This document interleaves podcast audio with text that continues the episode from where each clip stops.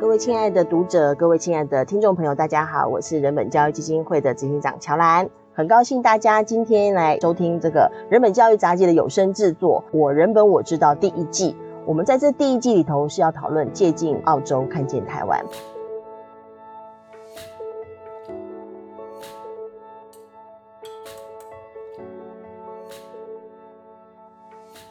在这一季里头呢，我们是要跟各位来一起共读我在杂志上的专栏文章。这个杂志的专栏是《万千视野：照见儿童性侵》。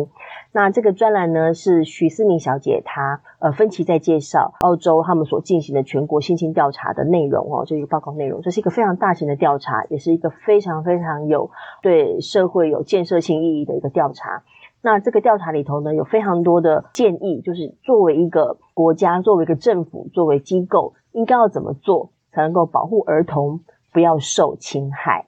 那这也是整个人本教育基金会在过去处理这么多，其实不止过去哦，现在还在处理，然后对，嗯，处理这么多校园的性侵案、申诉案、体罚案等等，我们在期待的也是希望能够有个系统性的处理，能够让我们的孩子在我们这个应该要照顾他的这个领域里头呢，他能够真正受到照顾，而不要变成在这里受到伤害还没有被帮助。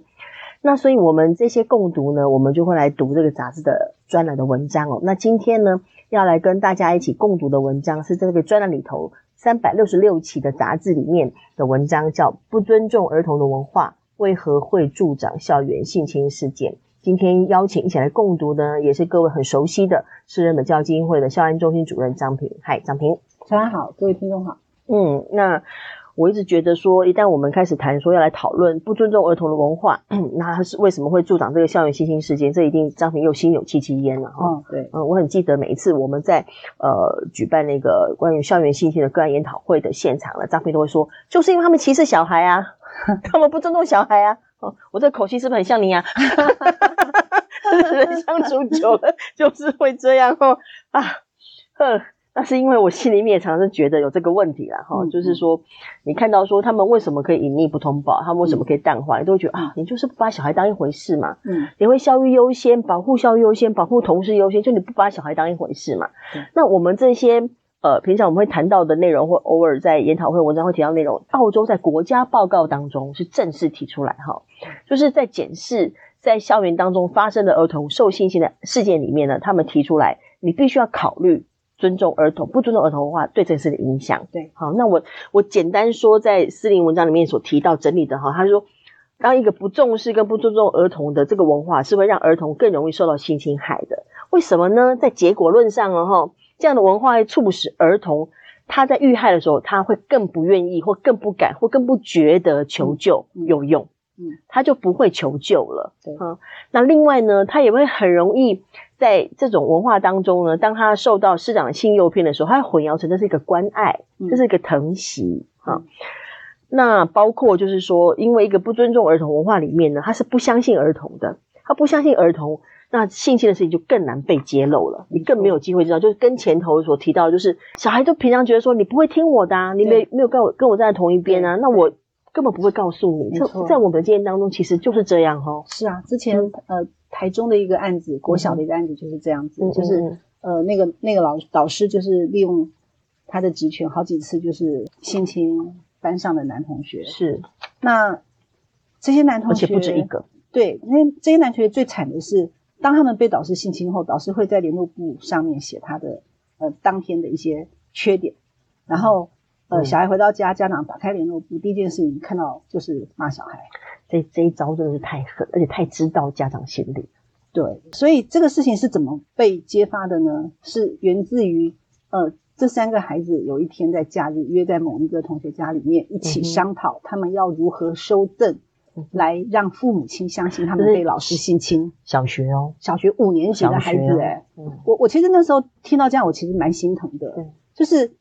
那么小的孩子嗯，然后他们觉得没有人会相信他们，嗯哼然后他们觉得呃爸爸妈妈很相信老师，嗯哼嗯问题是老师对他们做了不好的事情，是然后他们必须自力救济，对然后想办法搜证对，来取信于大人是。我我觉得这是一个非常非常悲惨的因为在状况。他们自己所看到的话，经验当中，他会觉得说家长会比较容易相信的是大人没，错跟他一样，跟就是跟家长自己一样的大人，没错，大人是一拖的，对我们小孩必须要自立自强，因为我们小孩讲的话，大人不会信，对然后当他们在讨论的时候，在厨房准备点心的妈妈听到了，啊然哈，后才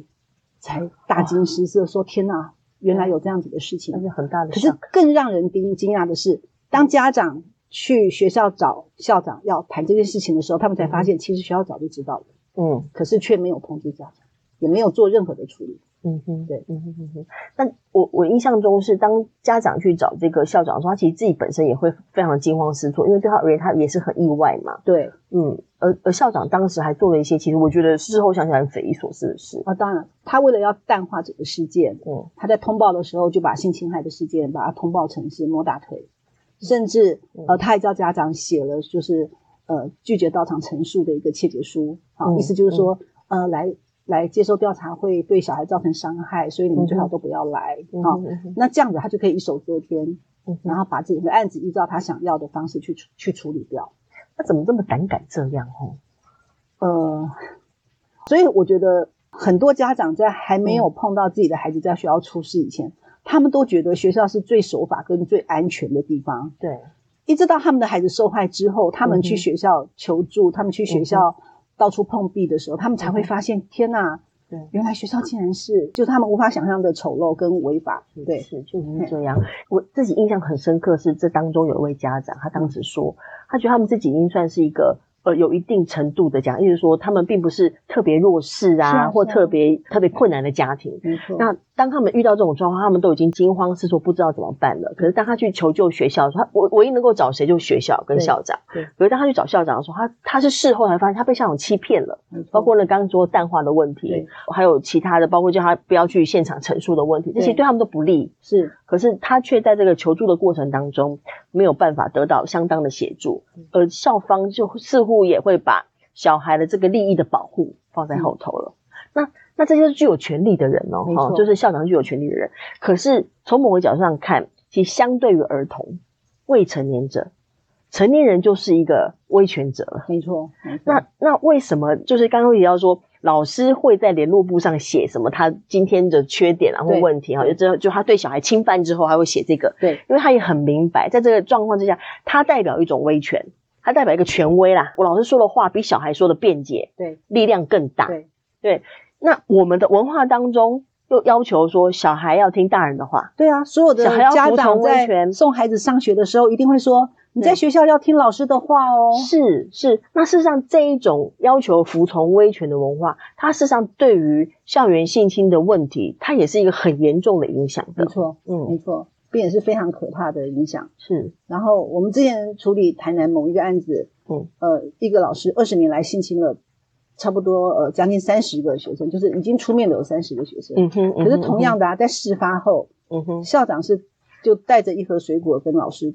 到案家，嗯哼，然后请他们不要不要申数诉，对，，就把案子戳掉，然后老老师就调到别的学校，然后伤害更多的学生。嗯哼，对是。那那关于像这种诠释上面的运用啊，因为在报告当中，就是在澳洲的报告中，他也特别提到说，呃，当然这种权利的差异，哈、一定会让潜在的加害者他有机会伤害权利较小的人，哈、那同时呢，呃，尤尤其是一个潜在的这个校园性侵加害者，会利用自身的职权，对，他会利用他的职权跟地位，以及滥用学生对他们的信任，对，操控学生的的情感，建立亲密而独有的关系。 没错，进而他将两人之间的，就他其实他侵害这个小孩，，对侵害这个未成年者，侵害这个弱势的人，对他其实侵害他，可他利用他操控他的情感，建立独特而亲密的关系，变得把他们真的性关系成为一种正常的性关系。对，小孩会很混淆。嗯譬如说，也有也有一个呃，一个老师，他在性侵小学生的时候，他会嗯先哼问这个小孩说：“嗯哼你相信我吗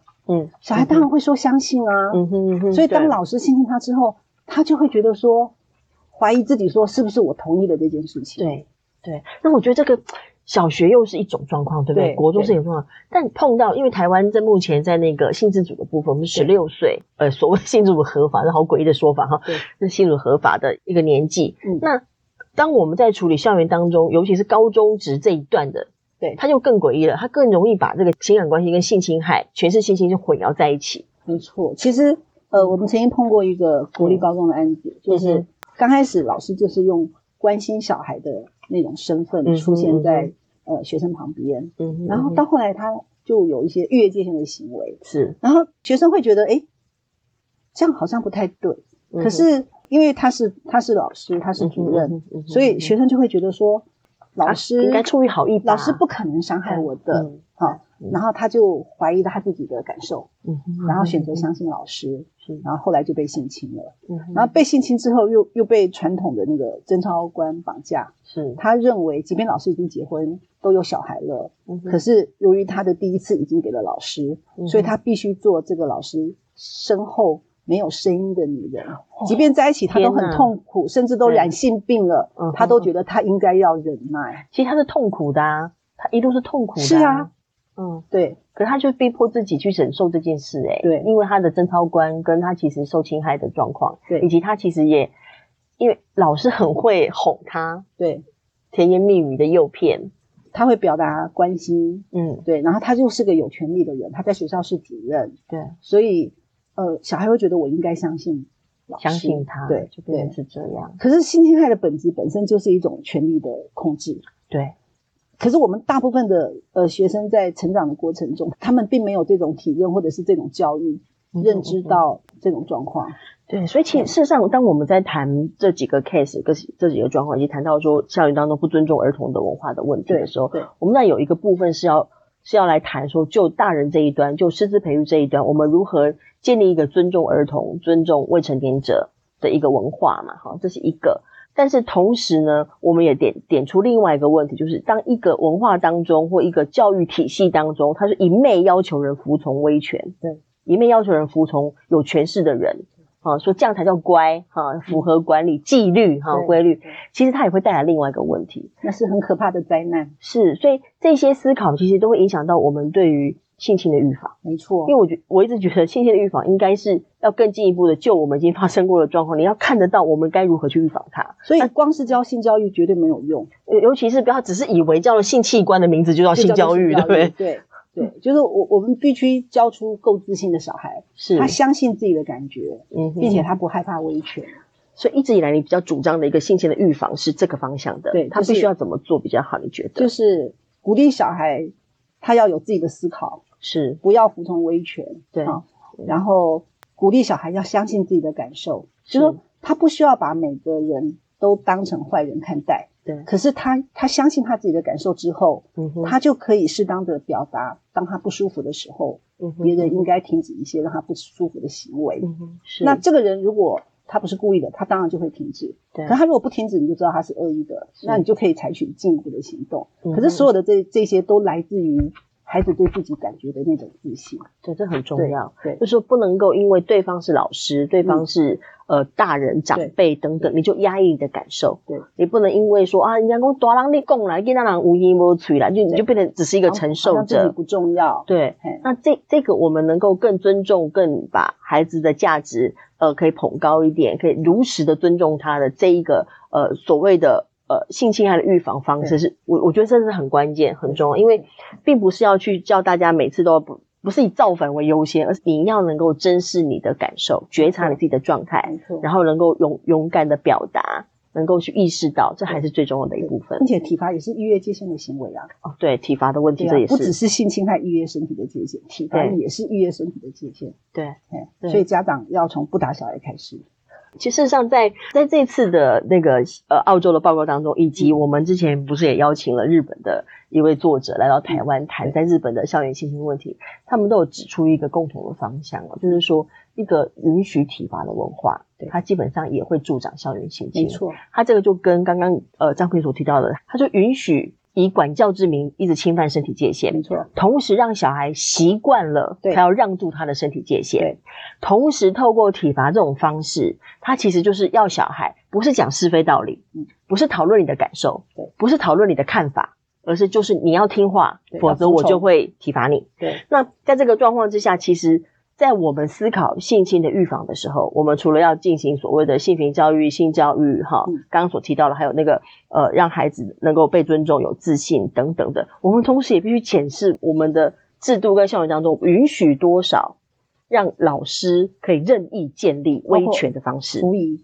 服役的管理，对体罚的问题，对，这一些事实上都是必须要放进来一起思考。当然，有有人说啊，你是趁谈校校园性侵要来反对体罚跟威权管理，这是同一件事情没的，错，同一个脉络的。当我们说呃性自主是要被维护的，任何人不得受性侵的这种伤害的时候，我们通常在谈一件事，就是他身体界限要被照顾，他的自我意识要被照顾对，他这个他这个个人的人格是要被尊重。没错它是同一个同一块。那在这个状况之下，去思考所谓性侵预防，才能够是一个全人的教育，才会真正有有意义、有用。对，嗯，否则我们就会容易让小孩以为说啊，只有泳装遮起来的地方不能被摸。哎当然不是亲爱这样的，任何地方都不能被摸。没错，不，没有经过你的同意之前，他不可以拍你的脸颊，他不可以摸你的小手，他不可以拍你的大腿。对，因为这一些都是你的身体界限的对概念。对 OK，今天非常感谢张平跟我们一起共读这一篇文章。我觉得这篇文章，呃，虽然说起来好像很顺理成章，就是一个不尊重儿童的文化很容易助长校园性侵，